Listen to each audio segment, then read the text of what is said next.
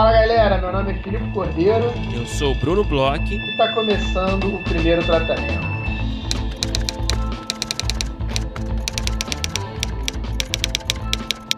Fala Bruno, tudo bem? Filipe Cordeiro, beleza? Beleza, Brunão, uma felicidade falar com você aqui. É oficialmente um roteirista finalista dos prêmios Abra. Opa! O nosso roteirista aqui laureado, cara do. do... laureado é forte, hein? O, o, homem da comédia finalmente sendo reconhecido pelos seus pais. cara, cara, felicidade, hein? Cara, eu fiquei bem feliz, cara. Fiquei feliz, surpreso e, enfim, é legal, cara. Boa notícia aí pra, pra variar um pouco, né, nesses tempos que a gente tá vivendo agora. Fico feliz aí com o reconhecimento dos colegas, acima de tudo, e tá lá na mesma lista de, porra, muita gente que eu admiro, né? O Baião, o Porchat, é, Paulo Gustavo, Phil Braz, é, linha de roteiro de comédia, de longo, então, enfim, eu fico feliz, cara, realmente é, deu uma alegrada aí na minha semana, e agradeço aí a quem votou no BO e, e aproveito para fazer aí uma propaganda aí que o BO tá aí disponível para quem quiser ver no YouTube, no, no Now, no NetNow, enfim, outros, outras plataformas. É, tá fácil de assistir para quem não conseguiu ver, para quem não conhece. É um filme de comédia que a gente fez aí e a gente teve essa alegria aí de, de estar entre os finalistas do Abra. Exato. Para quem caiu de paraquedas que a, a ABRA é a, Associação né, Brasileira de Roteiristas e Autores, é o nosso Writers Guild Awards, é o WGA ali, mais ou menos a mesma coisa. É... Então o Brunão foi agora né, indicada entre os finalistas de melhor roteiro de longa de comédia com BO. É, parabéns, cara. Tô, tô muito aqui na torcida. Você sabe que eu sou um fanzaço de BO.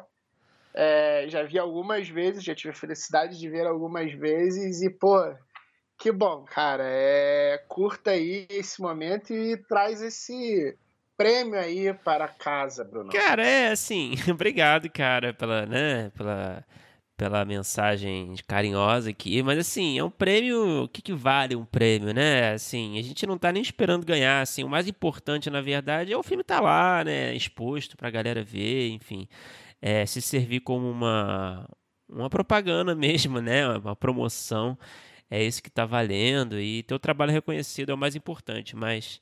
É, não conte com esse prêmio, Filipe Cordeiro. Não vou trazer. Dificilmente trarei esse prêmio aqui para casa. Quando ganhar, Bruno, eu quero ver qual vai ser o discurso aqui. Falando, o importante é ganhar mesmo, porra. Mas é isso, Mas, obrigado cara, aí, cara. Obrigado parabéns, aí. Cara, fiquei marradão, parabéns. É muito bom poder. É muito legal esse prêmio também. A gente, a gente acompanha o Abra Uhum. Desde o início do podcast, a gente já fez até episódios especiais sobre ela, porque é, é, é, o nosso prêmio, né? Da gente pela gente, é um reconhecimento muito legal. Você está de muito parabéns, Brunão, e muito merecido, cara. Acho que isso é muito importante falar. De novo, eu sou um fãzaço do filme, fiquei felizaço. E parabéns mil vezes aí, Brunão. Boa, valeu, querido. Obrigado aí. E é isso, fico significou muito para mim também essa essa tá lá, né, nessa lista, então foi especial e, enfim, seguimos aí com o trabalho. Foi legal. Falar em seguimos com o trabalho, Brunão. Essa semana a gente iniciou mais uma iniciativa do, dos apoiadores do primeiro tratamento. Na verdade, essa é uma iniciativa que a gente ficou um pouco mais passivo gente ajuda a organizar, mas é, aí para os nossos ouvintes o que, que rolou nessa segunda-feira dessa semana para quem está ouvindo na quarta-feira, dia 7. Olha, Filipe, olha como eu gostei desse primeiro encontro, nosso grupo de estudos, né? O grupo de estudos primeiro tratamento, uma das muitas ações que a gente está aí organizando para apoiadores Essa foi em parceria com o Guilherme, que eu descobri que é Petri, né? Mas ontem ele se apresentando pra galera ali na reunião, no grupo, ele falou Petri, eu falei, caramba. Mas olha, é, uma, é um grupo de estudos aí focado, né? A gente já falou aqui, é um grupo focado aí na leitura de livros sobre roteiro. O grupo se encontra quinzenalmente, é um grupo de apoiadores, de roteiristas que estão interessados em, em, em ter esse compromisso, né? Para motivar a leitura e trocar fazer uma troca sobre essas leituras e também, por que não, conhecer novos outros roteiristas, né? Conversar com outros roteiristas. Funciona quase como uma terapia, né, Felipe? Pelo que eu entendi ali no primeiro encontro, a galera se apresentando. Foi ótimo, cara. Eu fiquei muito feliz e o Guilherme conduziu muito bem. E tô ansioso para os próximos encontros. Eu também, cara. Assim, é que grupo legal das, das pessoas que se interessaram. Muito bom mesmo, assim, a galera que participou. Eu fiquei bem contente. O livro é excelente. A gente está lendo Como Contar um Conto do Gabriel Garcia Marques. É, vamos fazer uma série de encontros sobre esse livro. Já deu para ver num, num, primeiro momento que a galera tem é, muito interesse e várias pessoas super premiadas e, e com interesses em comum. É, muitos interesses diferentes e alguns interesses em comuns entre eles, né? Um grupo muito pô, legal mesmo. Uma coisa que a gente tem que avisar, que eu acho que a gente tem que avisar aqui que é importante, Bruno, que a gente fez até uma divulgação agora recente no Instagram, é, de foto mesmo, né, do primeiro encontro, e muitas pessoas vieram falar com a gente, mas infelizmente está fechado esse primeiro grupo. A gente quer manter um certo número de pessoas para a gente poder é, aproveitar né, o tempo e ter uma troca e todo mundo poder interagir. É uma ideia, assim, e o Guilherme deixou muito claro que todas as pessoas possam interagir, que todas as pessoas possam trazer suas experiências, seus questionamentos, suas provocações. Então não adianta a gente fazer uma coisa muito, muito grande. Então a gente, inclusive, a, a, a gente se impressionou um pouco com a quantidade de pessoas que uhum. se inscreveram. Talvez estivesse um pouco despreparado para uma quantidade de pessoas, vou confessar aqui, mas a gente é isso, a gente já está com bastante gente para realmente ter essa troca legal, para realmente as pessoas poderem é, conhecer umas às outras e, e, de certa forma, se expor também e, e analisar, estudar e trabalhar em cima do material que está sendo proposto, é importante que seja um pouco mais contido em número de pessoas. Então, para esse primeiro ciclo, já não tem como é, virem pessoas novas. De repente, se tiverem muitas desistências no meio do caminho, a gente está pegando, anotando o nome das pessoas que estão declarando né, interesse e vai avisar para essas pessoas se acontecer alguma coisa, mas eu confesso que eu acho que vai ser difícil. Mas a boa notícia é que a gente, além desse encontro, desse livro, a gente vai ter outros, a gente uhum. é, muito provavelmente, até por conta do primeiro encontro, eu estou bem animado, a gente vai ter outros ciclos, então fiquem ligados, a gente vai deixar avisado. E uma dica aí, os nossos é, é, as nossas iniciativas de apoiadores elas estão girando. Então, assim, é, eu diria que vale a pena se tornar apoiador, porque tem várias coisas rolando. Tem o primeiro tratamento com vida, que é a série de palestras. Agora tem o grupo de estudos que já está fechado, mas é, tem bastante coisa aí. Tem coisas por vir que a gente já sabe. Uhum gente ainda não está com tudo pronto para poder é, falar aqui. Então, assim, conhece lá o nosso apoia-se, apoia.se barra primeiro tratamento, que, cara, cada vez está valendo mais a pena se tornar apoiador aí do podcast, Bruno. Exatamente. E, bom, é, estamos na semana do Frapa, certo, Felipe? Estamos aí como roteiristas apresentando nossos projetos na rodada de negócios. É, eu já tive duas rodadas até esse momento e sei que você teve também, Filipe. E olha, é... como está a experiência? Cara, eu tô curtindo, né? A gente agora passou pro outro lado da, da bancada virtual aqui, né? A gente está tendo a oportunidade de participar das rodadas como proponente, vamos dizer assim. é, eu, por enquanto, tive uma, vou ter mais uma reunião ainda essa semana. E eu curti muito a reunião. É aquela história, né? Rodada nunca dá para saber direito as coisas, mas foi muito bem tratado. Isso é uma coisa já muito legal e que é bem importante.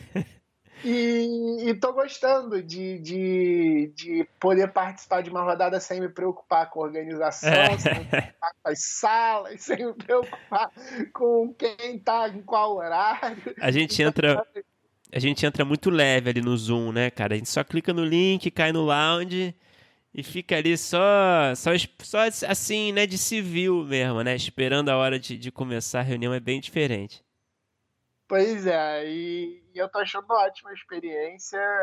Por enquanto, é, só parabenizar. Eu, eu falei, eu tive, por enquanto, você já teve duas, né? Eu tive uma, da, uma, uma das minhas rodadas por, é, até hoje, até a gente ter gravado.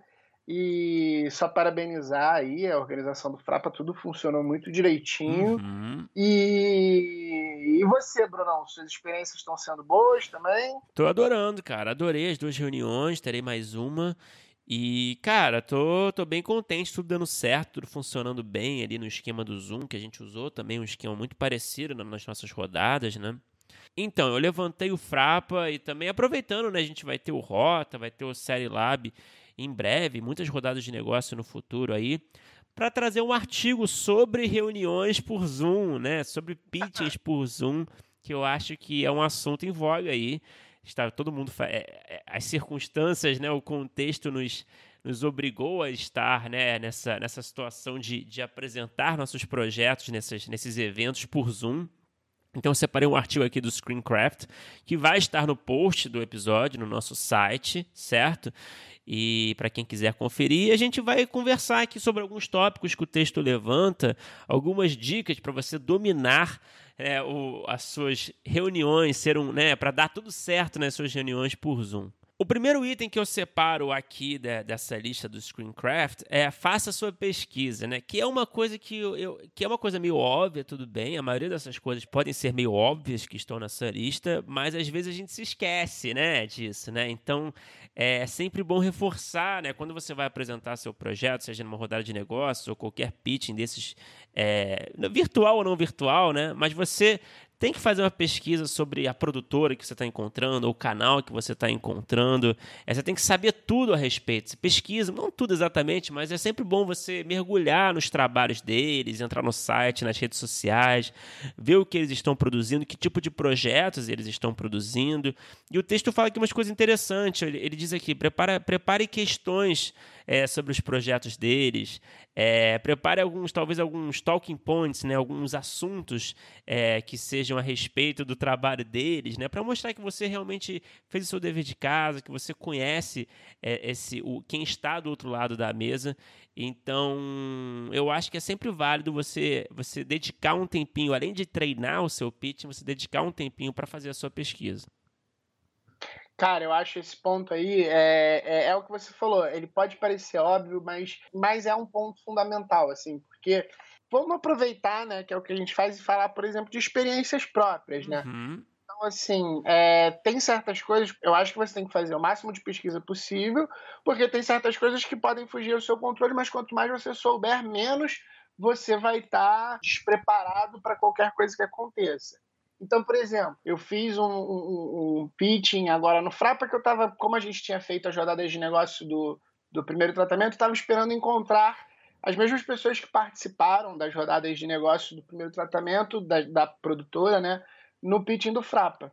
Não era a mesma pessoa, porque era um projeto muito específico, só que a produtora tem um outro projeto que eram até referências do meu projeto, e eu sabia, e, fiz questão de falar e dizer como conhecia e qual era o meu envolvimento com os projetos e como referência. E a pessoa que, que veio fazer foi produtora de um desses projetos. Então, assim, é, apesar de eu ter sido pego ali de surpresa, o fato de eu ter procurado entender e saber qual era a produtora que eu estava conversando, ainda me ajudou mais, porque me aproximou mais ainda com a pessoa que eu estava conversando, sabe? Então, é, é o tipo de coisa que só vai te fazer bem. A outra coisa que tem aqui separada, que eu acho que é, é, também pode parecer óbvio, mas também é muito importante, e aí agora a gente pode falar um pouco da nossa experiência no, do outro lado, né, enquanto a gente estava recebendo as pessoas para as rodadas de negócio, é encontrar a melhor localização na sua casa. Ele fala aqui algumas coisas para você é, estar num lugar que tenha bastante luz natural ou que tenha luzes que você não fique desaparecido na imagem. Você pode ajudar e fala, botar um, um background interessante, que tenha livros, né? A gente está muito acostumado hoje em dia com as prateleiras de livros, mas ele, ele dá pequenas dicas de organização da sua casa, realmente você se colocar num lugar agradável e que é importante a, a internet funcione bem, que você esteja com uma postura boa e confortável para estar ali para fazer uma boa reunião. E a gente que ficou nas salas né, de, de espera durante as rodadas de negócio era uma coisa que a gente notava, né, Brunão? É uma coisa que não, não passa desapercebido. Sim, certamente. Eu diria para que eu acho que a gente tem que buscar inspiração para essa questão nos jornalistas é, que, que trabalham na TV, principalmente na Globo News. Você sempre vê não só uma estante elegante, às vezes você vê um bom arranjo de flores atrás, né, um bom vaso bonito.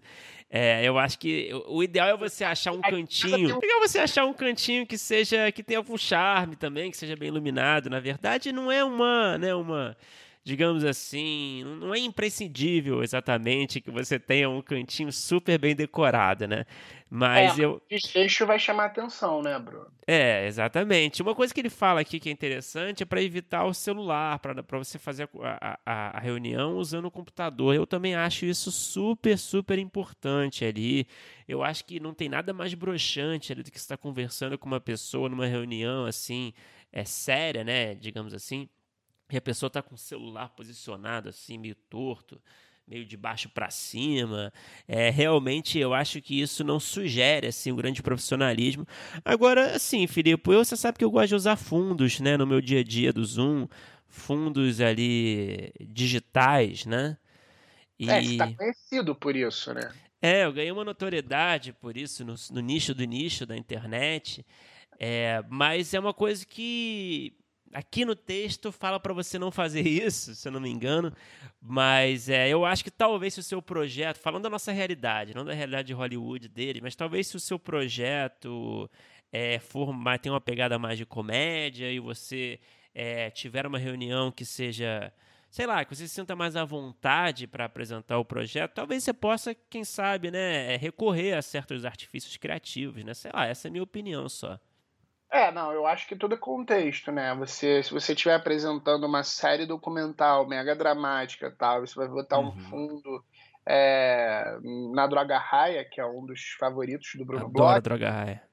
Fica meio esquisito, mas assim, se você está apresentando já um, um projeto que tem um pouco mais de humor, ou então às vezes você está apresentando um projeto é, infantil, uma animação, de animação, é, você está dependendo do contexto, é, tudo orna, né? É, é, é, tudo uma questão de contexto mesmo. É só para.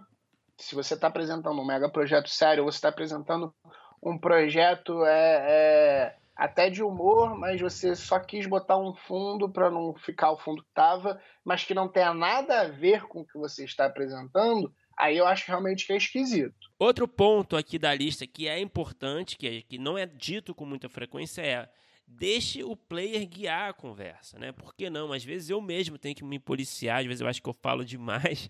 se você tem isso, Felipe, às vezes eu saio de uma reunião falando, pensando assim, putz, acho que eu falei demais agora.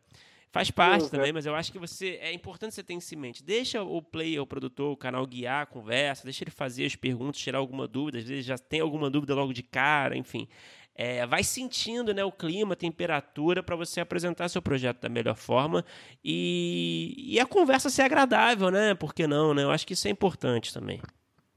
É, eu acho que tem que assim é, é, é bem importante isso. Eu, de, de novo, indo para as experiências pessoais, eu acho que, pelo menos comigo, não sei contigo, é, no início ali tem aquela coisa de um é, como é que vai ser mais ou menos, sabe? Um, um poucos segundos assim de ah, vamos fazer assim então, vou me apresentar primeiro e apresentar o projeto, depois tal, que é ali para estabelecer esse primeiro contato, né? Porque voltando ao que a Laura é, Barzotto conversou com a gente aqui, é muito parecido com aquelas coisas de speed date, né? Então, aquele primeiro momento é um pouco mais constrangedor. Uhum. Mas acho que é muito importante aqui e é uma coisa que eu também me policio, e aí também falar um pouco de experiência, é deixar espaços de respiro e deixar espaços entre, ah, você se apresentou, espera um pouquinho para começar a apresentar o projeto. Cuida para você apresentar o projeto e deixar um tempo, um bom tempo, talvez se é de 20 minutos, uns 5, 7 minutos, se, se fizer sentido, talvez um pouquinho mais, para o player também poder fazer pergunta, também poder adaptar, porque assim, vou, vou te falar, não é só uma questão de. É, é, e aí a gente falou algumas vezes aqui é, de etiqueta e do que é melhor ou pior, do que, que o produtor espera. Mas agora eu vou falar aqui do outro lado, porque a gente ouviu muito isso aqui no primeiro tratamento de produtores, pessoas que falam sobre pitching, falando, ah, deixa o produtor falar, deixa ele perguntar.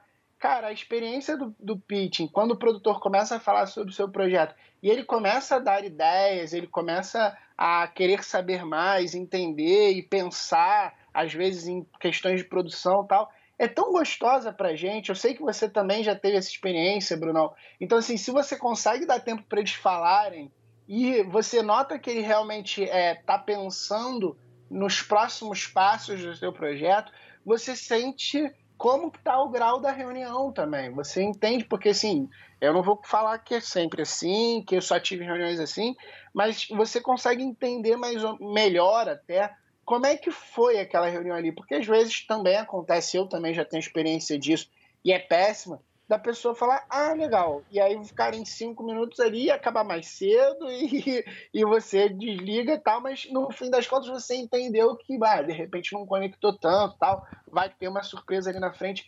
Mas, cara, uma das coisas mais gostosas que tem de rodada de negócio é quando a conversa flui. Você apresenta, apresenta, apresenta e depois vira um bate-papo sobre o seu projeto, sabe? Isso aí, como roteirista, eu pô, posso falar para vocês, deem o tempo para isso acontecer, porque isso é muito gostoso. E por fim, é, a última coisa que a gente separou aqui é mandar um e-mail de follow-up e de agradecimento à reunião também, uma super regra de etiqueta e a forma que você tem para continuar né, conversando. Além de tudo, assim, mande o um e-mail, independentemente de como foi a reunião, porque mostra, é, e aqui ele fala né, que mostra educação, profissionalismo, pode ser o que vai levar a você continuar é, o projeto em si. Então, assim, é importante, pega o e-mail, a gente tem outros, é, outras conversas aqui no primeiro tratamento, principalmente essa com a Laura, é, de quanto tempo você espera, não espera para mandar, mas é importante. Pega o e-mail, manda o e-mail depois, agradece, manda mais informações. Até para você mandar, né, sua Bíblia, seu piloto, que geralmente vai ser o caso, né? Mesmo que a, a conversa não tenha sido um grande sucesso no, no primeiro momento, né? é, certamente você vai combinar com o player de enviar esse material, né? Então é natural esse contato posterior. Isso, agora vamos falar do nosso episódio de hoje, né, Bruno? Que a gente fez uma introdução grande aqui hoje. É, fazia tempo que a gente não falava sobre artigo, acho que a gente deu uma se empolgou um pouco. conversou, é, e aí a gente está com um episódio super especial que a gente conversou, uma das é, entrevistas mais gostosas aí que a gente já teve desde o início do primeiro tratamento. A gente conversou com um cara que é, tem uma visão, e de novo, a gente fala isso muitas vezes aqui, mas é, é verdade, é interessante quando isso acontece. Ele tem uma versão, uma visão de mercado, de criatividade, de propriedade intelectual, de desenvolvimento de projetos muito singular, muito interessante, muito é, com muito sucesso, né? no que ele tem feito. Uhum. É, é, um desses roteiristas que botam também a, a, a, capa de produtor de vez em quando. Então, conta aí pra gente, Brunão, com quem que a gente conversou. A gente teve a felicidade de conversar com o Luca Paiva Mello, num dos episódios que eu considero, assim, um dos meus favoritos, cara. Vou te dizer, cara, em quase 150 episódios, é, eu gostei demais desse, cara. Eu acho que eu coloco esse ali no top 10, top 20, com certeza, sim, sem hesitar. Só para citar alguns trabalhos do Luca, o Luca escreveu, é um dos criadores do Bugados, que é um sucesso absoluto aí do clube, é uma sitcom aí para o público infanto-juvenil, é um tipo de, de, projeto que a gente não vê com tanta frequência, e talvez por isso mesmo, né, por sua, e pela qualidade do projeto, é, fez tanto sucesso, cara. Realmente é um negócio assim de maluco, bugados. É, o, o Luca também foi um dos criadores do negócio na HBO. É, agora sim, é, modern, descolados. É um cara aí com muita experiência, com uma visão muito particular. Ele falou muito do modelo de negócio aí da produtora de conteúdo dele, a Scriptonita. E, e cara, eu gostei muito, cara. Eu, eu aprendi muito, assim, conversando com ele. É, o, a conversa foi demais. O Luca, além de fera pra caramba, ele estava muito disposto né, a falar sobre é, como que eles trabalham mesmo. Então foi realmente uma das conversas mais legais que a gente teve aí. Espero que vocês curtam como a gente obviamente curtiu muito. Vamos escutar o papo que está muito bom.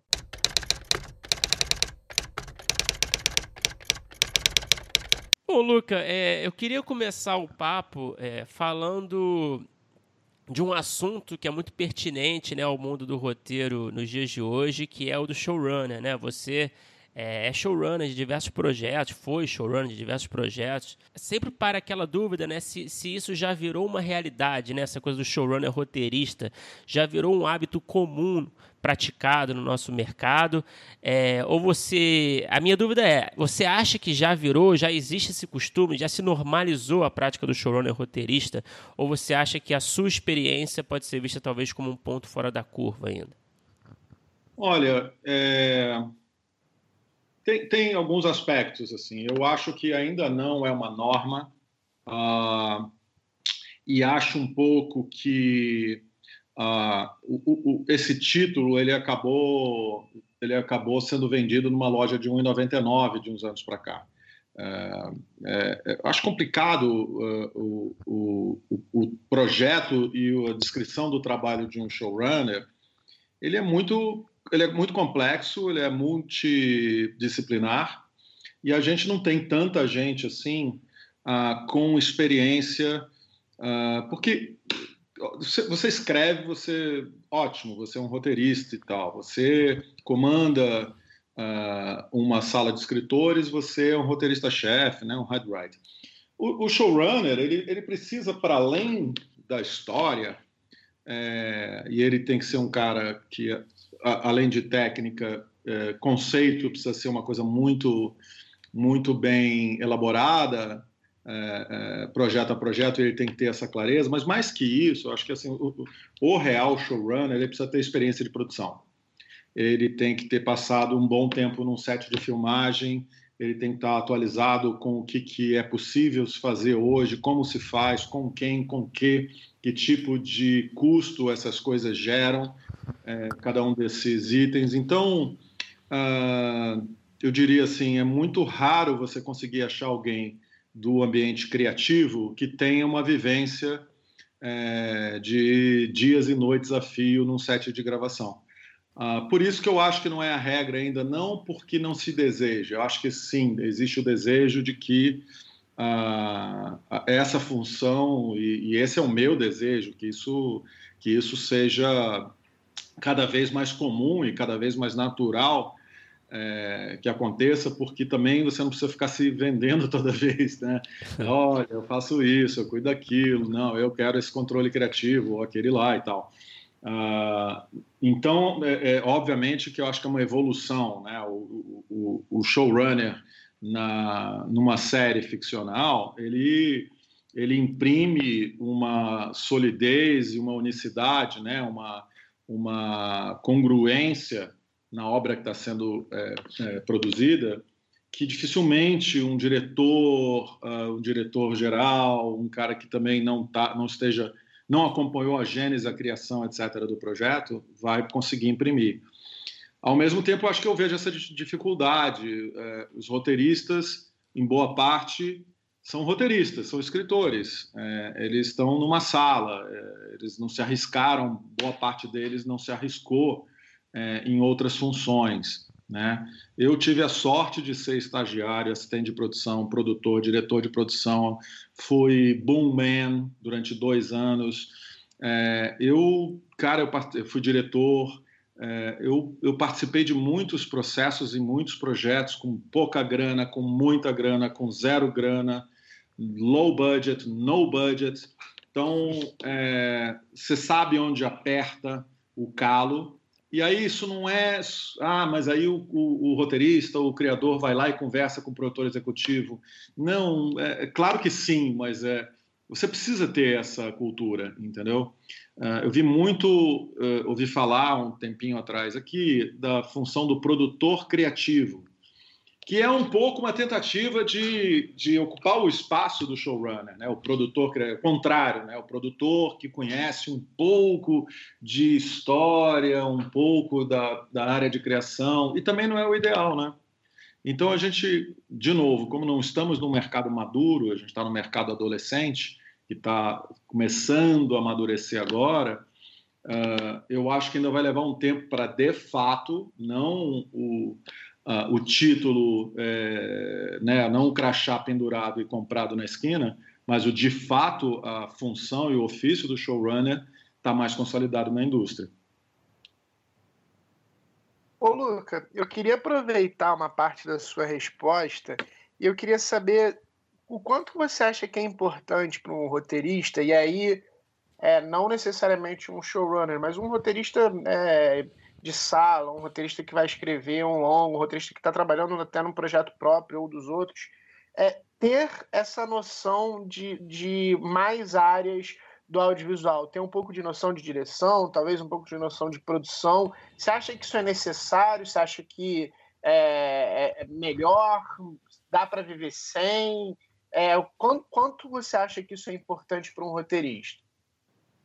Cara, aí depende da ambição do roteirista é, eu acho que quanto mais conhecimento a gente tiver do, da, da, da, do setor que a gente trabalha, né, onde a gente opera, é, quanto mais a gente souber, menos a gente vai errar. Mas, é, é obviamente, quando a gente está falando do roteirista, do criador, etc., é, o foco é o foco é história e ideia, o foco é originalidade, é, ineditismo, é, capacidade de, de, de, de, construir uma, uma trama e, e, e, que envolva o sentimento do espectador e atinja a subjetividade do, do, do público. Ok, é, mas eu acho que será sempre mais eficiente se você é, é, se apropria um pouco, você tem uma, você, você se dá a chance de viver é, é, experiência, mesmo que você não esteja uh, num cargo, ganhando para aquilo, mas você um pouco conviver com o fazer, com as, as várias etapas do fazer, eu acho que isso só tem a ganhar. Eu acho que só tem a ganhar, tanto para frente quanto para trás. É, depois a gente pode falar mais aprofundadamente sobre isso, mas uh, o que vem antes da, da, do, do projeto entrar em curso, né? o que está em jogo, quais são as negociações, que modelos estão na mesa, quem são os, os players com quem você vai e que tipo de modelo de negócio você vai poder é, é, explorar com aquele player específico, seja um distribuidor, seja um streaming, seja um canal. Uh, uh, então acho que tem uma tem uma, uma quanto mais o roteirista se apropria dessas outras dessas outras áreas e do, e do conhecimento para você trafegar e navegar nessas áreas, tanto melhor. Agora, isso não é fundamental para um roteirista, né? O roteirista não precisa, na verdade, o roteirista ele precisa ser criativo, ele tem que ter técnica e precisa viver a vida, ele precisa ir à rua ver o que está acontecendo no mundo, né? É, então, um pouco isso. Ô Luca, a gente tem um grupo de apoiadores, né, que, do, aqui do podcast, e a gente abre para esses apoiadores o, né, o direito de fazer uma pergunta, né, fazer perguntas para os nossos convidados. Opa. E aí a Jéssica Gonzato, ela fala que não é bem uma pergunta, mas ela gostaria de saber mais sobre como funcionou o processo de venda das séries para canais de TV ou de streaming baseado nas suas experiências. Então eu queria pegar carona aqui na pergunta dela para adaptar um pouco.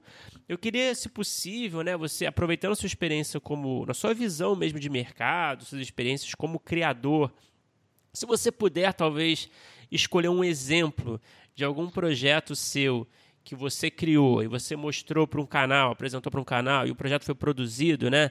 É, não sei se é possível revelar detalhes de bastidores, mas eu queria que você falasse um pouquinho desse processo. O que, que você preparou no pitching? É, o que, que você apresentou num primeiro momento para o canal, para a plataforma de streaming? E também, na sua opinião, o que, que você acha que levou o canal de fato a querer produzir? O que convenceu o canal a produzir esse projeto? Ah, tô, são, são umas quatro, cinco respostas. Né? Vamos lá. é, e de é... um milhão de dólares. é. Já, já, né? Um dia será. É, é, como é o nome da Jéssica, né? Jéssica. Jéssica, é, olha, isso é. Não tem uma fórmula, não tem um, um caminho só, existem milhares de caminhos, existem, é, mesmo dentro de um mesmo player, uh, você tem caminhos é, bastante diferentes, modelos bastante diferentes. É, eu vou pegar um pouco, porque assim a, a, o mercado ele evolui, o mercado evoluiu muito.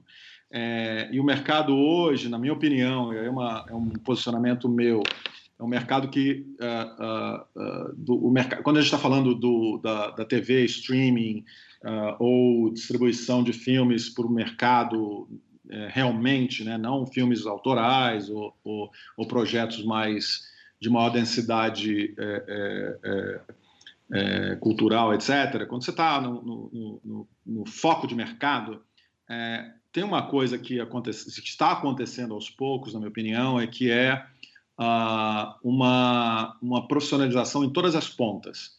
Então, assim, eu sempre procuro fazer, eu tenho uma maneira muito peculiar de construir os meus documentos de pitching, né, que são as, a primeira coisa que você apresenta para um canal. Né? Você tem lá o básico, né? logline, você tem a sinopse geral do seu, do seu projeto, uh, o, o, é, é, o conceito, personagens, universo, tudo aquilo não varia muito para os meus pares, enfim. Mas eu tenho uma maneira muito peculiar de organizar essas, essas informações é, nesse documento. Eu, eu procuro fazer com que ele seja o menos esquemático e o mais é, entretenimento possível, seja um, um, drama, seja uma comédia, seja uma, um dramedy, seja o que for, é, ele precisa é, entreter o cara, ele precisa ler aquilo e ele, ele, precisa ser um page turner, sabe? Senão, senão é mais um projeto na pilha que ele tem que ler lá e não é fácil. Essas pilhas são imensas. É, eu, eu, eu sei que eu entro numa pilha, eu tenho reputação, eu tenho experiência, eu já fiz alguns grandes sucessos, fiz, não importa, eu entro numa numa fila uhum. e numa pilha, igualzinho a todo mundo. Então eu sei que independente de qualquer coisa, talvez ah, um projeto do Luga e tal, mas não importa. Ele tem mais quatro, cinco coisas antes do meu para ler. Então, se ele vai chegar no meu já um pouco cansado, eu preciso entretê-lo. Então, eu procuro é, é, construir de uma forma mais uma literatura de entretenimento do que um pitch document. Mas isso é muito pessoal meu.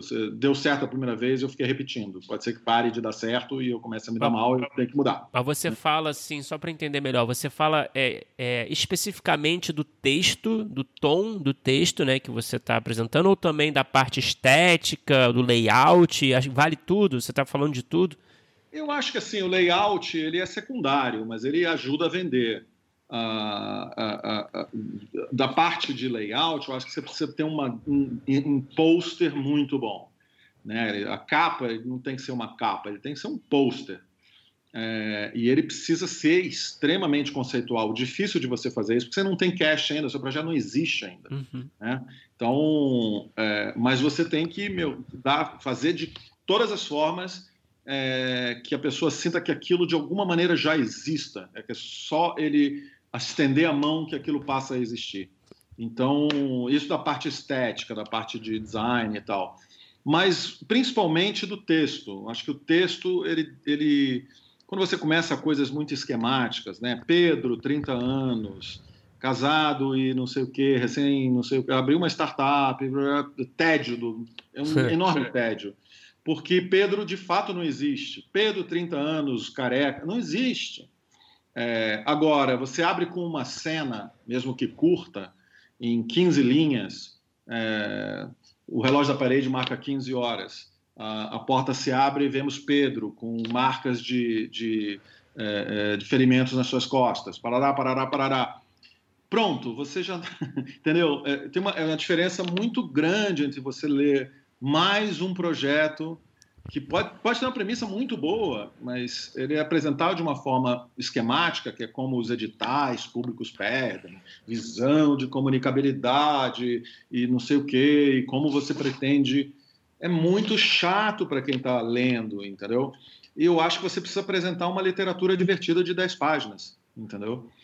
É, é como eu faço. Agora, em relação a. Isso, isso a parte de documento e tal. É, isso tem que se estender a, hora da sua apresentação. Você precisa entreter também o seu comprador. É, ele precisa entender que você é, sabe muito bem sobre aquele produto que está vendendo, sobre aquele projeto. Você tem um enorme entusiasmo e você tem que ter uma boa história para contar a respeito daquele projeto, para além do projeto como você foi parar naquilo, como é que você chegou nele, como ele chegou em você, você tropeçou num diamante, o que, que aconteceu? É, é, então, tudo isso conta porque é, mostra um engajamento seu, criador, com aquele projeto, é, umbilical, é, visceral, entusiasmado, entendeu? É, e não é uma performance, isso precisa ser real, né? Até porque se der certo, você vai ter que conviver com aquele material durante alguns anos, né? Então, você de fato tem que estar é, é, é, empolgadaço com o seu projeto. Agora, a última coisa sobre o modelo de negócio, eu acho que é aí que o nosso mercado de fato mais rapidamente evolui, ou pelo menos é, eu, eu, sinto que a gente na Scriptonita, eu tenho uma empresa chamada Scriptonita Filmes há três anos, é, opera, operando há três anos no mercado, é, fui sócio de outras empresas, trabalhei para outras empresas e tal, é, mas na Scriptonita, finalmente, eu estou conseguindo fazer um, um, um, um, sonho que é trabalhar a criação de propriedades intelectuais, não simplesmente obras audiovisuais, mas propriedades intelectuais.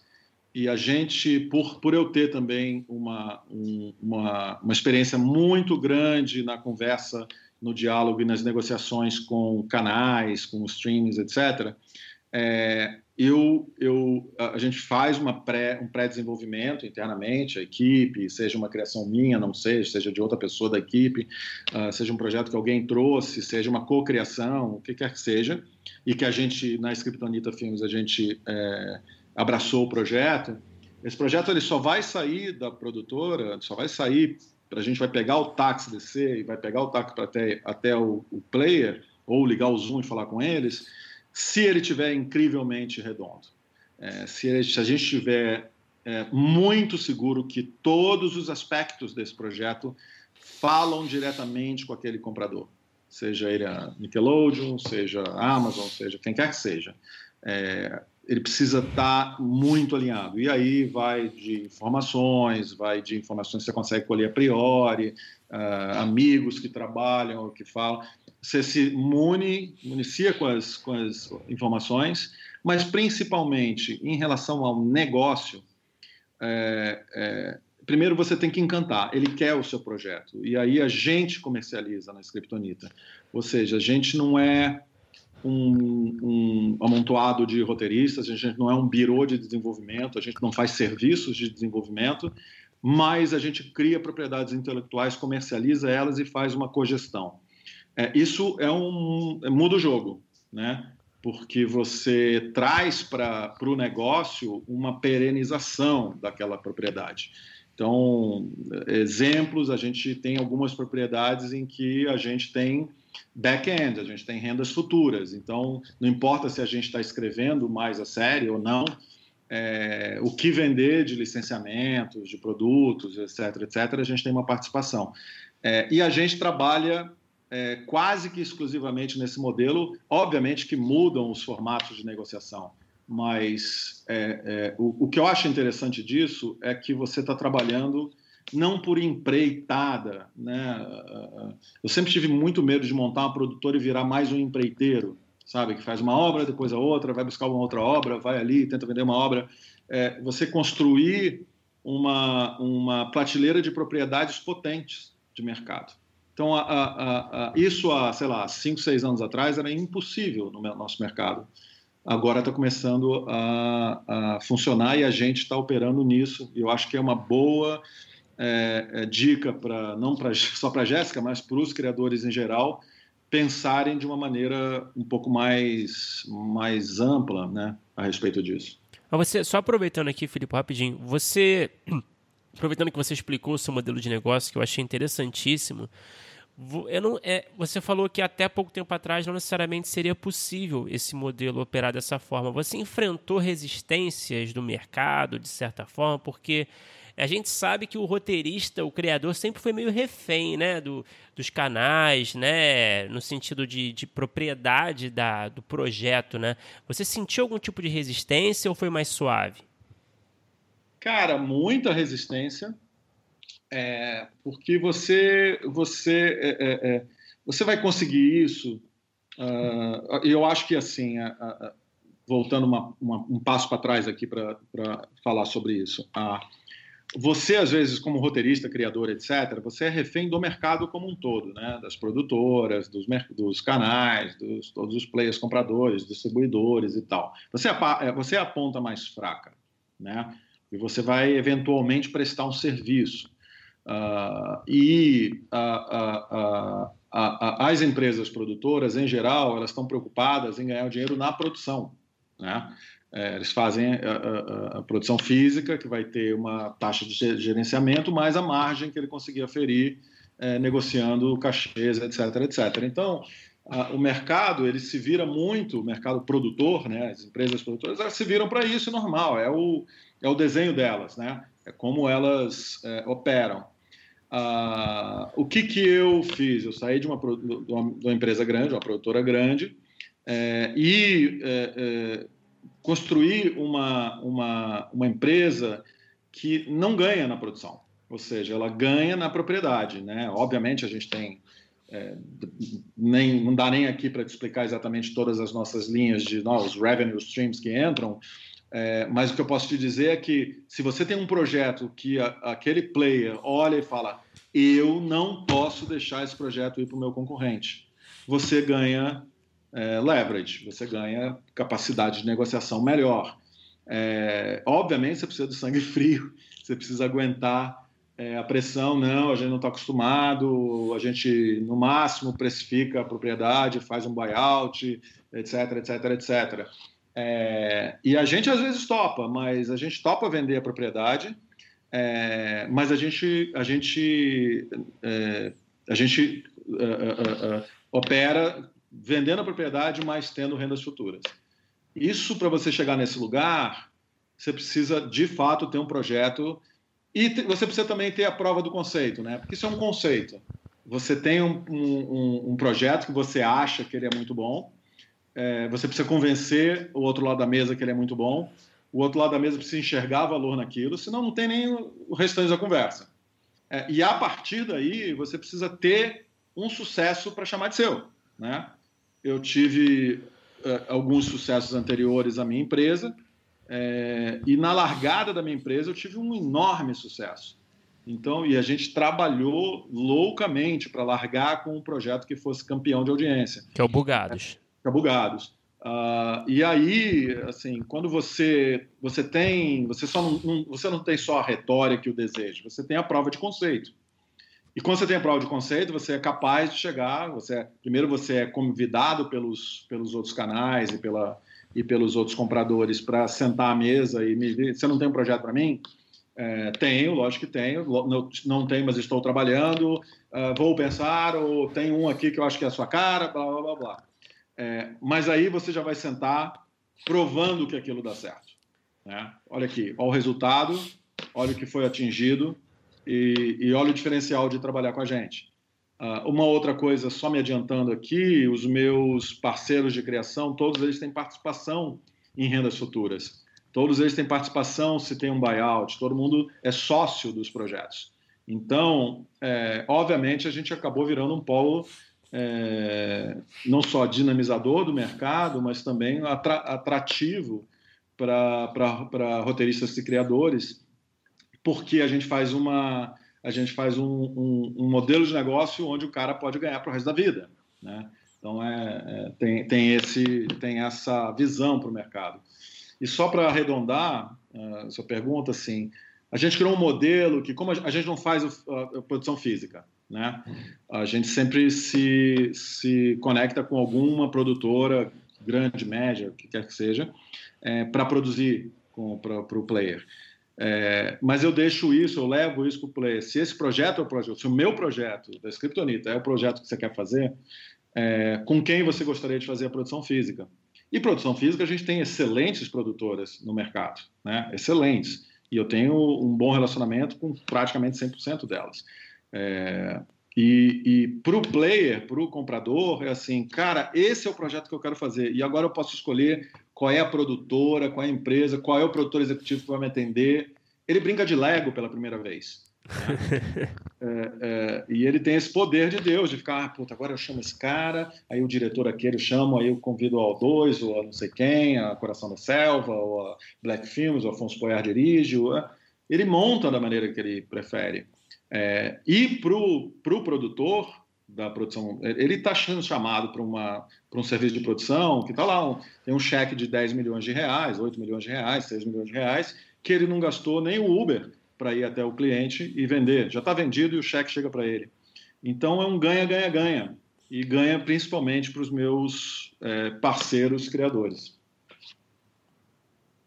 Pô, que modelo, hein? É, Luca, quando você estava falando sobre isso, é, eu, eu, eu vi na pesquisa que a gente estava fazendo sobre é, sua carreira que você é, criou o departamento de desenvolvimento quando você ainda trabalhava na Mixer. E Isso. deu para notar na sua resposta o quanto você já há muito tempo considera muito importante é, o, o, cuidado com o desenvolvimento né, do, de uma série, de um filme, do que quer que seja.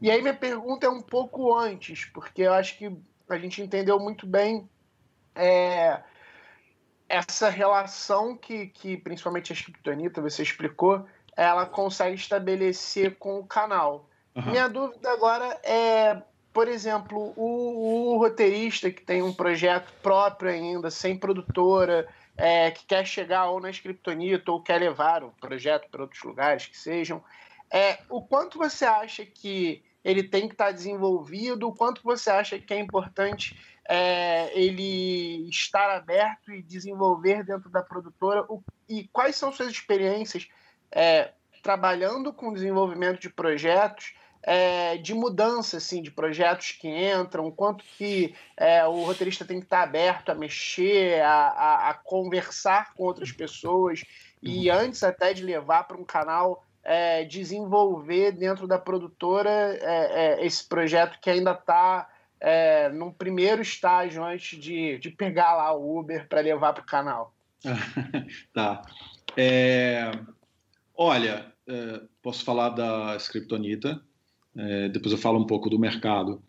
Na Scriptonita eu tenho ótimos é, é cases para te contar. É, eu tenho, por exemplo, um, um, parceiro que me trouxe um projeto que era uma era uma era uma premissa. É, basicamente tinha uma logline, uma ideia e um, uma, uma, ideia de um formato para um longa. e eu achei aquilo espetacular. Achei aquilo espetacular, beleza, vamos ser, mas está no chão. É, e, e, ele estava muito uh, tomado de tempo com outros projetos e tal.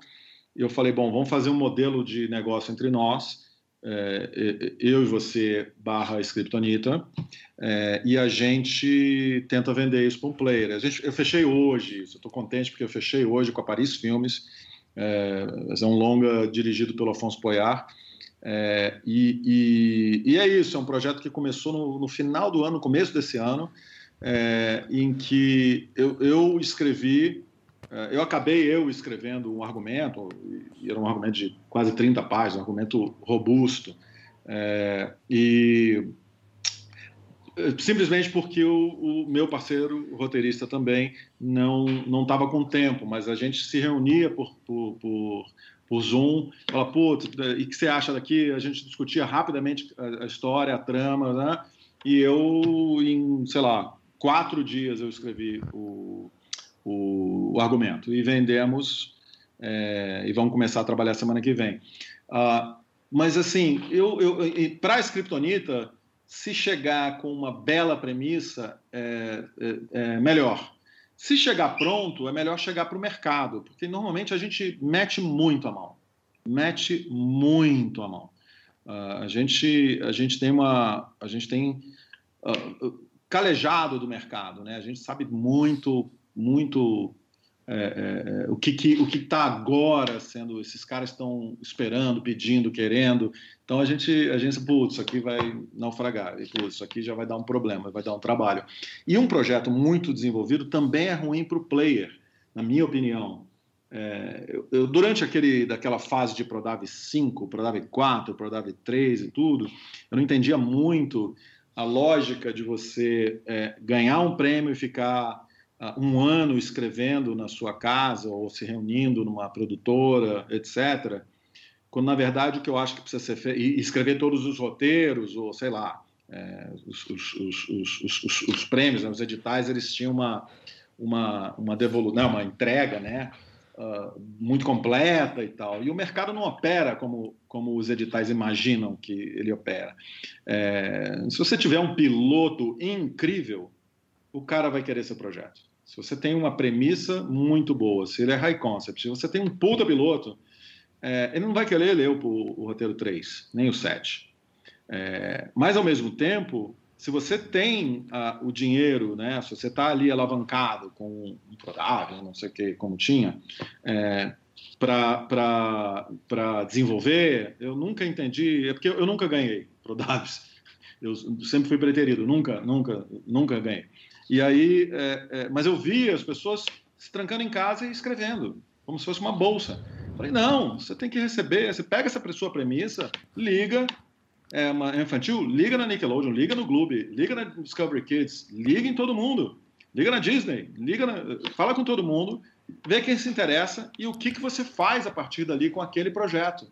Ou você vai construir, tem uma imensa chance de construir é, papel em gaveta e só quem ganha é o Grupo Suzano. Ninguém mais ganha.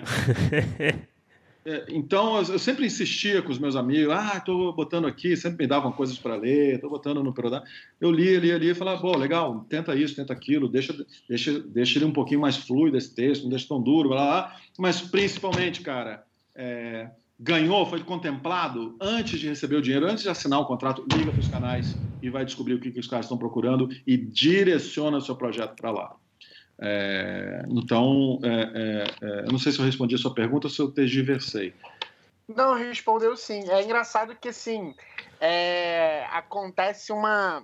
Um, um, quase que um paradoxo, assim, porque às vezes o, nós, como roteiristas que estamos apresentamos, apresentando o projeto ainda para as produtoras, a uhum. gente se preocupa de ter todas as respostas, né?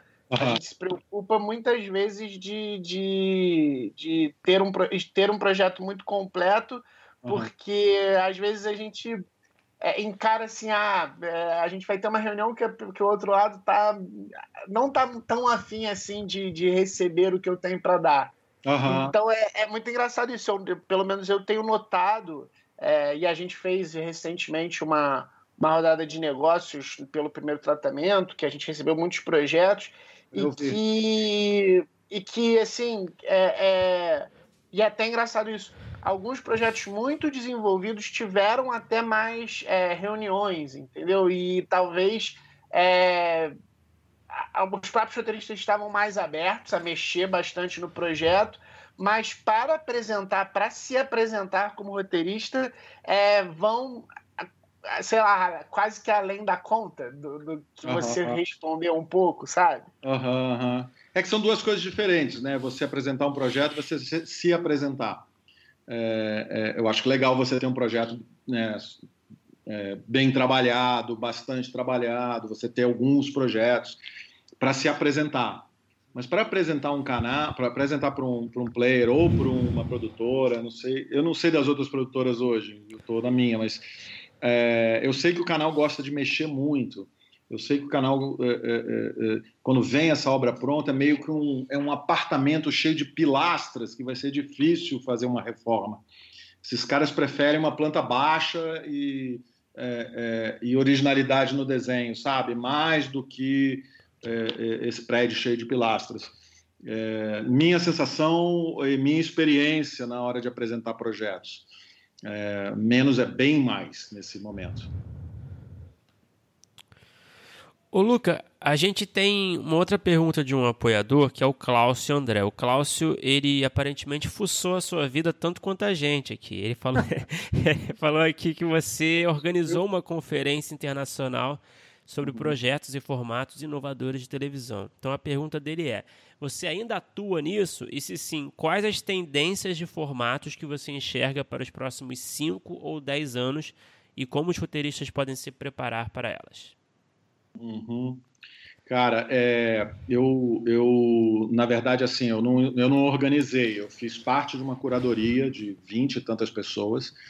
É, eu presidi algumas sessões, né? É, se chama International Public Television Input, que é uma, é uma organização que, que é, organiza anualmente uma grande conferência para debater não é debater exatamente formatos, formatos também, mas formatos, acesso, métodos de trabalho, etc., de tudo, todos os, uh, uh, uh, os conteúdos que têm a ver com interesse público.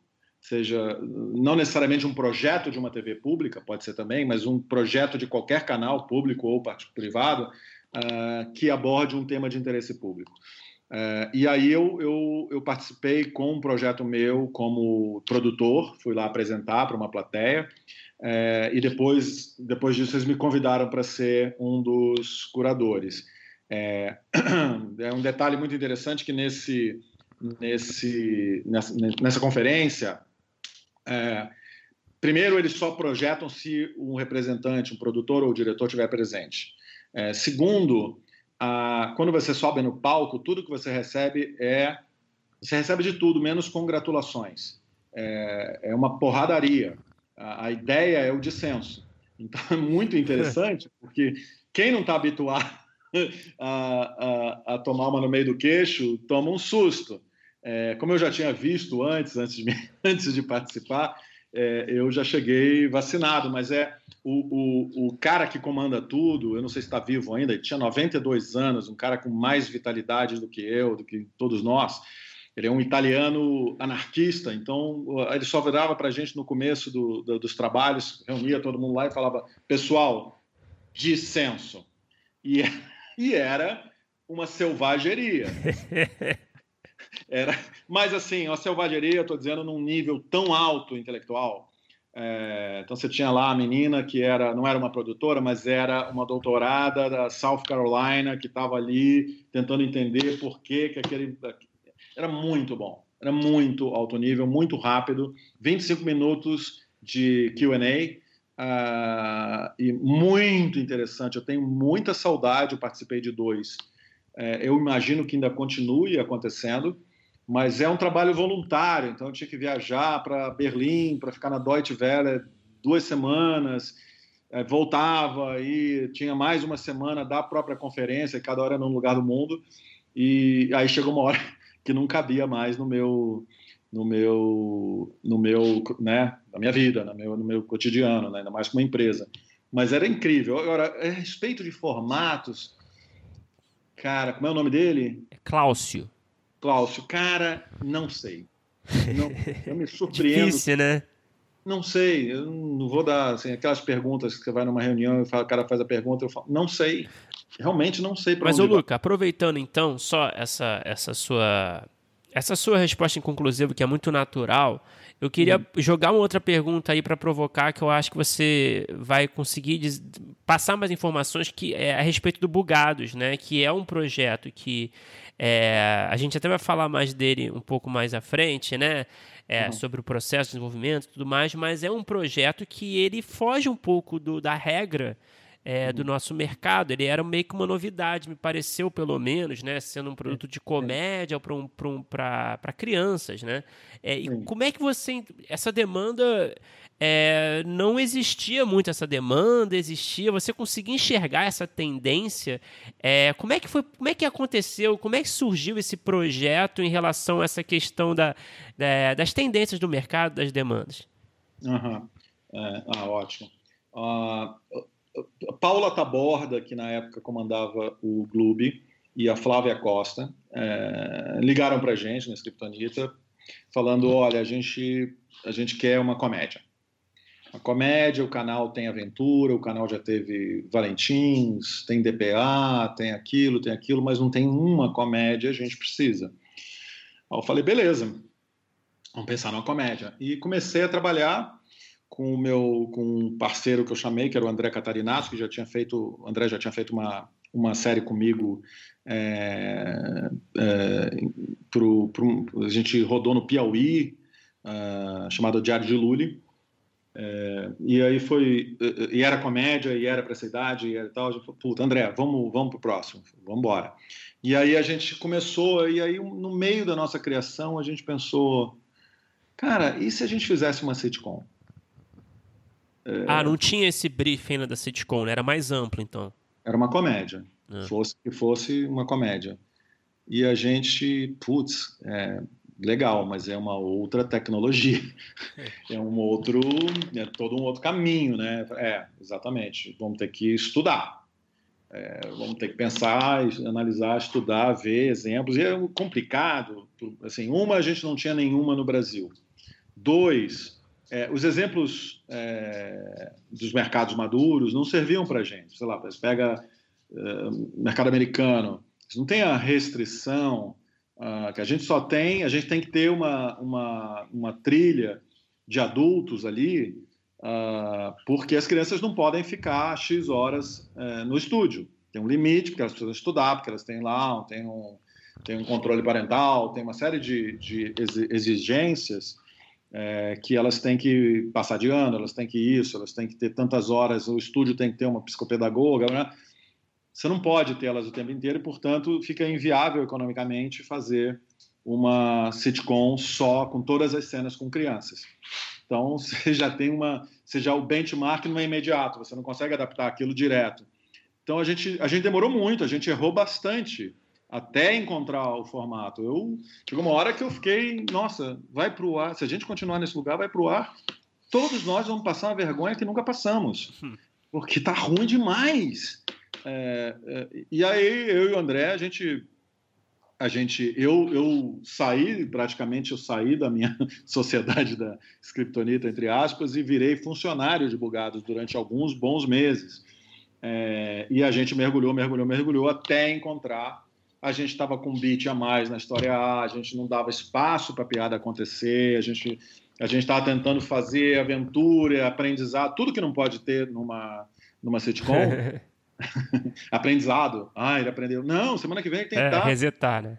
É, semana que vem, Sísifo, né? Tem que levar a pedra, a pedra cai. Bom, fato que foram meses de tortura até a gente encontrar o formato. Mas, para além do formato, como você desenvolve 52 episódios com qualidade? É, tem que imaginar que, assim, são 1.400 páginas. E a é gente é porradaria, né?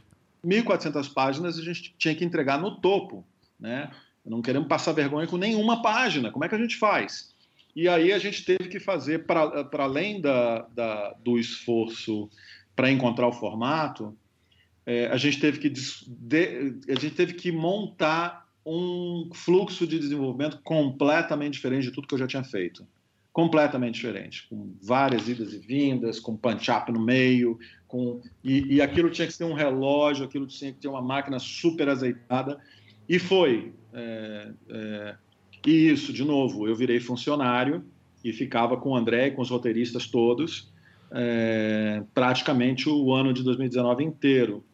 Então, o, o, fato da gente conseguir chegar com um produto que não era feito no Brasil é, e não passar vergonha e ter conseguido bons resultados, né, excelentes resultados com com a série, e agora a gente está escrevendo a quarta temporada, é, é, foi fruto de, primeiro, de uma audácia que eu não sei se eu teria de novo. Hoje eu tenho um pouco mais de medo. É, é e, cara, suamos sangue. Não tenho, não tenho descrição. Eu queria aproveitar então que a gente falou sobre bugados, eu queria perguntar um pouco mais sobre é, desenvolver né, é, conteúdo para o público infantil, infanto-juvenil, etc., que tem diversos tipos de especificidades, né? Uhum. E, e, eu queria saber, assim, quais são as principais dificuldades é, para desenvolver um, um, um, projeto qualquer é, para o público infantil. Até porque, assim, eu acho engraçado quando a gente começa a conversar sobre isso, o hum. próprio público infantil, na verdade, se divide em várias é, faixas de idade, né? Então, assim, tem toda uma, uma complexidade até para onde você vai falar uhum. é, em termos de infantil, que é maior até do que, de repente, você falar é, para um jovem adulto. Jovem adulto é, abrange muito mais é, anos de vida, né? Então, assim, tem, tem diversos tipos de dificuldades, eu imagino. Uhum. Olha, é, é, o que você falou, é, não existe o infantil, né? Tem, tem o pré-escolar, tem o 6 a 9, depois tem o infanto juvenil 8 a 12, é, tem, tem, muitas, tem, depois tem 11 a 14, você tem muitas é, é, é, variações aí. Quando você, quando você mexe para cima ou para baixo, é, é, ferramentas nascem ou desaparecem. Exemplo, ironia é uma coisa que seis, sete anos não, não entende, entendeu? Conceitos muito abstratos só a partir de 10, 11. Uh, e aí você tem, né? Bom, crush é do 8 a 12. Para baixo de 8 a 12, você, normalmente você não põe mas você é. tinham consciência de tudo isso ali é, no, logo quando vocês estavam começando a escrever ou vocês foram aprendendo isso, apanhando? Cara, não, não. Isso a gente. A gente é, o, o grande barato desses canais é que eles gastam muito dinheiro em pesquisa, em, em, em, em psicopedagogos, em, eles têm um conhecimento enorme, fora o fato deles estarem vivendo aquela realidade, aquele, né, o, o, o, contato direto com aquele público, né? Vou dar o exemplo do Globo, eles conhecem aquele público como ninguém, eles estão em contato é, é, é, cotidiano há oito anos, sentindo a temperatura cada dia daquele público. É, então, quando você aprova um projeto desse, você ganha um, um, uma aula magna sobre aquela, sobre aquela idade do próprio canal. Né? Uh, na largada, a gente tem que fazer uma pesquisa, a gente tem que falar com eles, ó, oh, a gente pensou isso, mas o que que vocês... Ah, ah não, não tem crush, se tiver vai ser assim, assim, assado. É, é eles te dão uma, uma, um, um arcabouço é, muito preciso sobre o que pode e o que não pode, entendeu?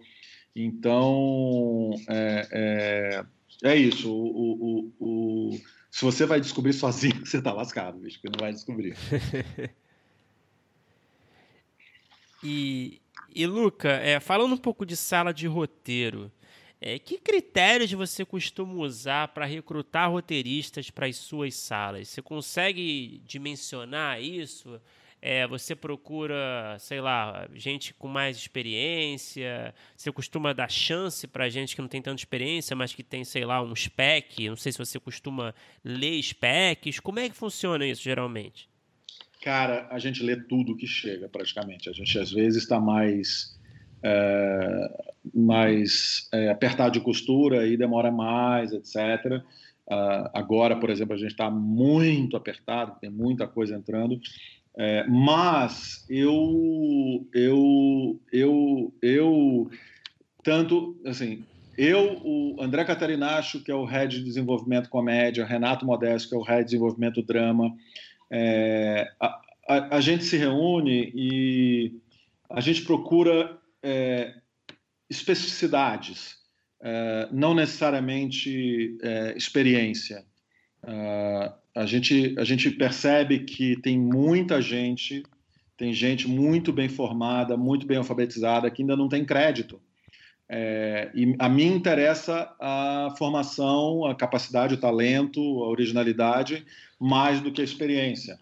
Eu não me preocupo em ter nomes conhecidos ou colegas que já têm X créditos. Não. É, os créditos a gente tem. A gente não precisa de crédito, a gente precisa de talento e a gente precisa, onde quer que seja. Então, para você ter uma ideia, a gente tem agora uh, trabalhando com a gente né, na, no, no, Bugados, por exemplo, desde o início, aliás, a gente encontrou o Carlos Reichel, que é um, um roteirista é, muito talentoso, e a gente encontrou em Jaraguá do Sul.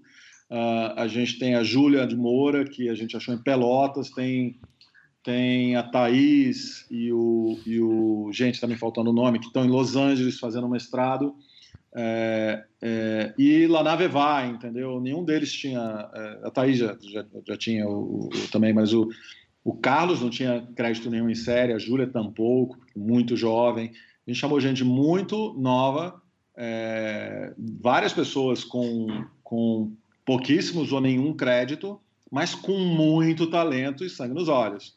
Então, é, para mim não é importante. Para mim, importante é a gente geralmente a gente recebe currículos, a gente analisa, a gente pede um trecho é, de algum projeto que represente o trabalho deles, porque também a gente não vai conseguir ler um longa. É, gostaria, mas não, não dá. Só temos 24 horas. Eu tenho três filhos, é, não dá. E aí, e aí a gente, se a gente gosta da coisa, a gente, a gente, a gente marca uma, uma conversa, a gente mostra quase o material marca uma conversa. Uh, se a gente gosta da atitude e, e, e da, da, visão daquela, daquele profissional, a gente pede para abrir duas cenas. É, e boa, e aí a gente vai comparar e vai escolher por adequação ao projeto. Né? E, mas eu estou muito contente, cara, porque a gente está tá dando chance para muita gente nova, nova de idade e nova uh, em relação a créditos. Eu acho que você deu uma boas dicas aí para as pessoas. É, para fazer meio que um sumário, como é que você acha que é uma boa forma de se apresentar para você? você? Vocês recebem, por exemplo, vocês, vocês são abertos a receber e-mails com esses currículos de, de qualquer pessoa ou vocês recebem de, de alguém que já tem indicado para alguém? E aí, se vocês recebem, como é que você dá uma dica, assim, até para se apresentar para vocês? Eu acho que é uma coisa que o nosso público ele sempre pergunta muito, sabe? Se já manda alguma coisa, se só começa se apresentando e de repente manda é, um breve currículo. O que, que você acha que é uma boa? Já que a gente foi para esse caminho, eu acho que nosso público vai ficar louco para saber. Ah, lógico. É, é, um, recebemos sim. É, dois, é, varia um pouco a velocidade de retorno. Nesse exato momento, a gente é uma produtora muito leve, a gente é um sapato baixo. A gente a gente, a gente escreve muito, a gente tem muitos projetos, a gente gera muitos negócios, mas somos pequenos. Então, é, e a gente é, centraliza essas leituras em três, quatro pessoas no máximo, entendeu? Então, é, a gente tem sessões específicas para comentar, ler, etc. É, se, não, a gente não, não vai atrás de indicação, a gente não gosta de intermediário, a gente prefere que é, ah, indico tal pessoa. Não, não. A gente quer, a gente quer ouvir a pessoa, a gente quer ler o que a pessoa escreveu, a gente quer ter a própria opinião a respeito. Então a gente dispensa intermediários, a gente tem um e-mail contato@scriptonita.com.br, a gente recebe por lá. É, idealmente, se ter é, é, é, uma breve apresentação, breve apresentação pessoal e, e, e um breve currículo, você matou, é isso quanto mais breve tudo for e mais eficiente. É, e, e, e, perguntando um pouco, porque não existe né, esse negócio, ah, eu escrevo comédia, mas eu também gosto de drama, mas eu faço não sei o que lá, e animação é meu preferido, mas eu também gosto de live action. Não dá. Assim, é, é a gente precisa, de alguma maneira, de ter, é, é, é, ter clareza do que a pessoa, qual é a voz é, da pessoa, qual é a voz daquele profissional, qual é o, o, o, o né, onde que o, o, o, máximo, o melhor dela se manifesta na escrita, entendeu? Então, cara, seja, seja específico.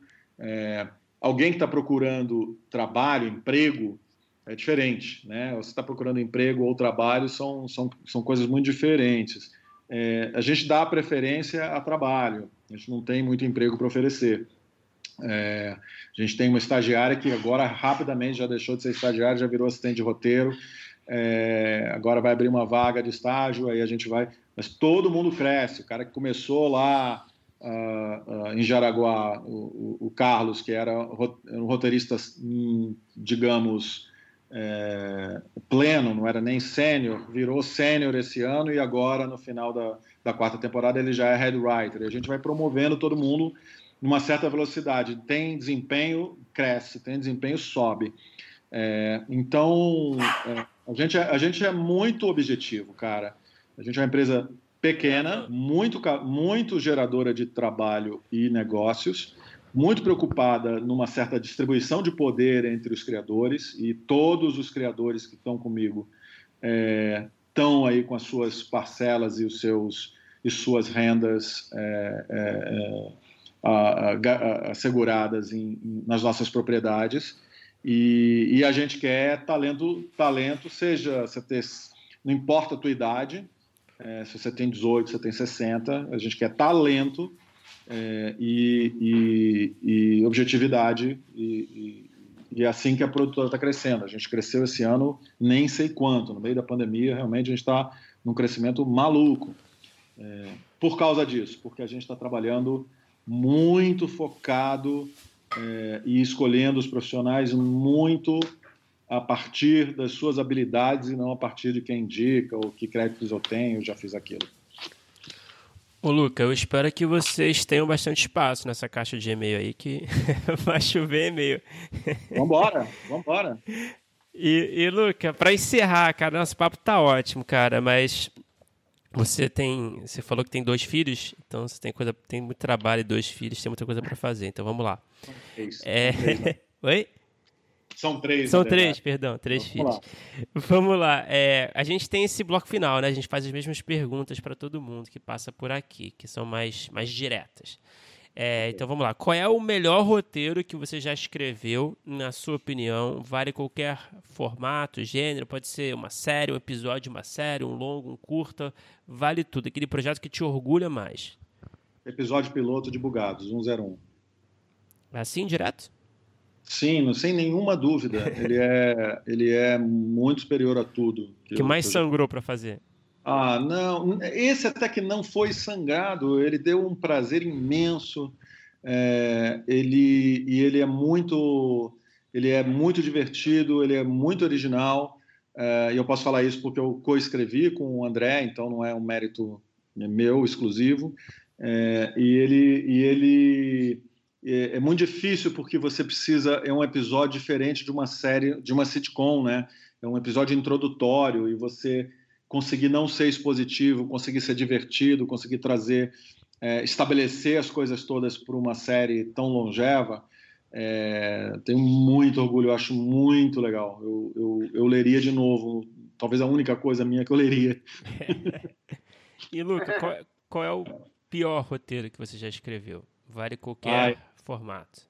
Putz, é que eu não posso falar isso. Pode ser não desenvolvido também, tá? Aquele que tá, quer dizer, não produzido, que, que não aconteceu, que tá ah, na gaveta.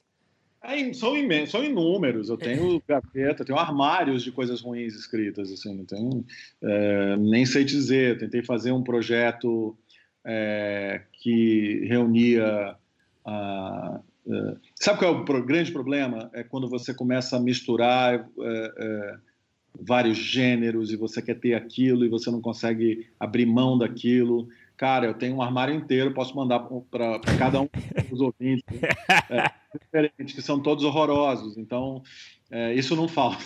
Tem alguma, alguma logline que, que, que vem à mente? Não, né? Putz, cara, não. Não, tudo assim, bem, tudo bem.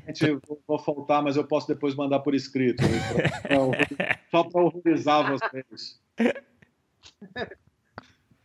E Luca, o que que você assistiu e aí pode ser série, pode ser filme, pode ser nacional, estrangeiro, qualquer formato.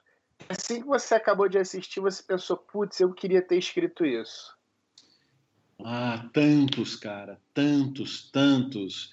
É, é, puta, tem, sei lá, tem episódios do Sopranos que eu, que eu, meu Deus, assim, eu falo, como o cara conseguiu isso? Mas assim, trazer, trazendo para hoje rapidamente, assim, é, eu acho que tem, tem, é uma série que não é absolutamente genial, mas ela é, é, a partir de uma graphic novel que é o The End of the Fucking World. É, uhum. E você tem, ao fim da segunda temporada, é, uma, uma visão daquela, daquela, daquela história de amor, né? Você tem uma história de amor contada de uma maneira tão, é, às vezes ríspida, é, às vezes ríspida, às vezes é, é, gelada, às vezes tudo, mas você, o cara conseguiu dar um jeito de na cena final, no, no season finale né, da, da, da segunda temporada, criar uma cena tão, tão, tão amorosa é, e ao mesmo tempo tão não melosa, tão não lacrimosa e completamente dentro uh, da psicologia daqueles dois personagens que eu achei, eu fiquei muito emocionado com aquilo. E é, não é para mim exatamente, eu tenho 56 anos, não, é, não, é, não sou público, mas eu achei tão, eu achei brilhante aquilo, eu fiquei muito emocionado. E bom, e Luca, para encerrar, qual é o, a ideia que você tem, algum roteiro que você tem desenvolvido, que está ali na fila ali para ser realizado, que um dia você sonha em vê-lo acontecer de fato nas telas, seja no cinema, na TV, no streaming? Cara, tem. É, você sabe que eu, eu, eu já escrevi para muitos é, públicos diferentes, né? Estou escrevendo um pré-escolar agora, tenho, né, fiz Bugados Infantil, fiz Július Fantasmas Infantil Juvenil, fiz adultos, é, jovem adultos com descolados, é, enfim, é, várias coisas. Eu tô a, a, ideia que hoje me, me deixa mais é, é, mexido é uma animação adulta muito incorreta é, que eu acho que ele ele esse projeto eu acho que ele é muito high concept eu acho que não tem mercado no Brasil para ele. É um mercado muito restrito e é um produto que eu quero, é, é, é, um projeto que eu quero, eu quero negociar nos Estados Unidos, em Los Angeles, porque lá você tem muitas oportunidades para esse, para animação adulta.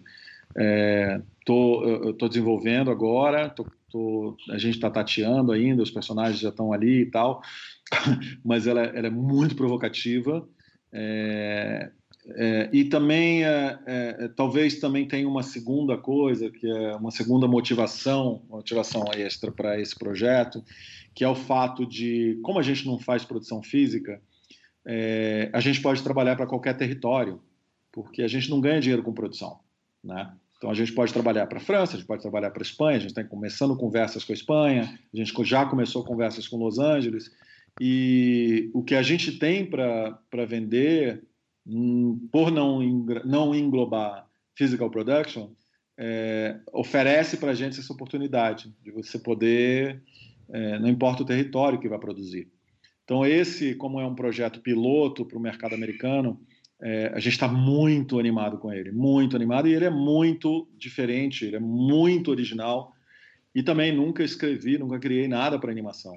Então, tem uma, tem, sei lá, tem uma tripla motivação, tem três motores supersônicos atrás de mim que, que, que, me, que me leva a te dizer que esse é o projeto da vez.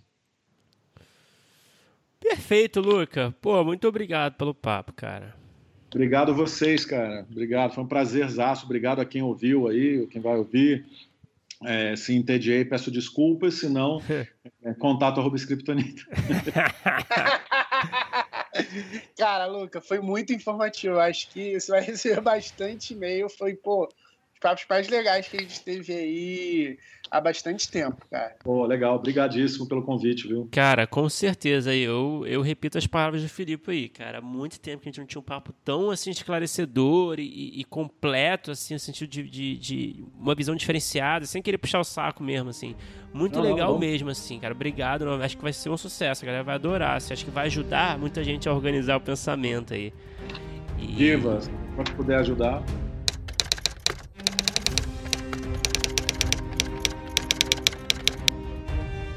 Opa! Chegou até aqui? Muito obrigado por escutar.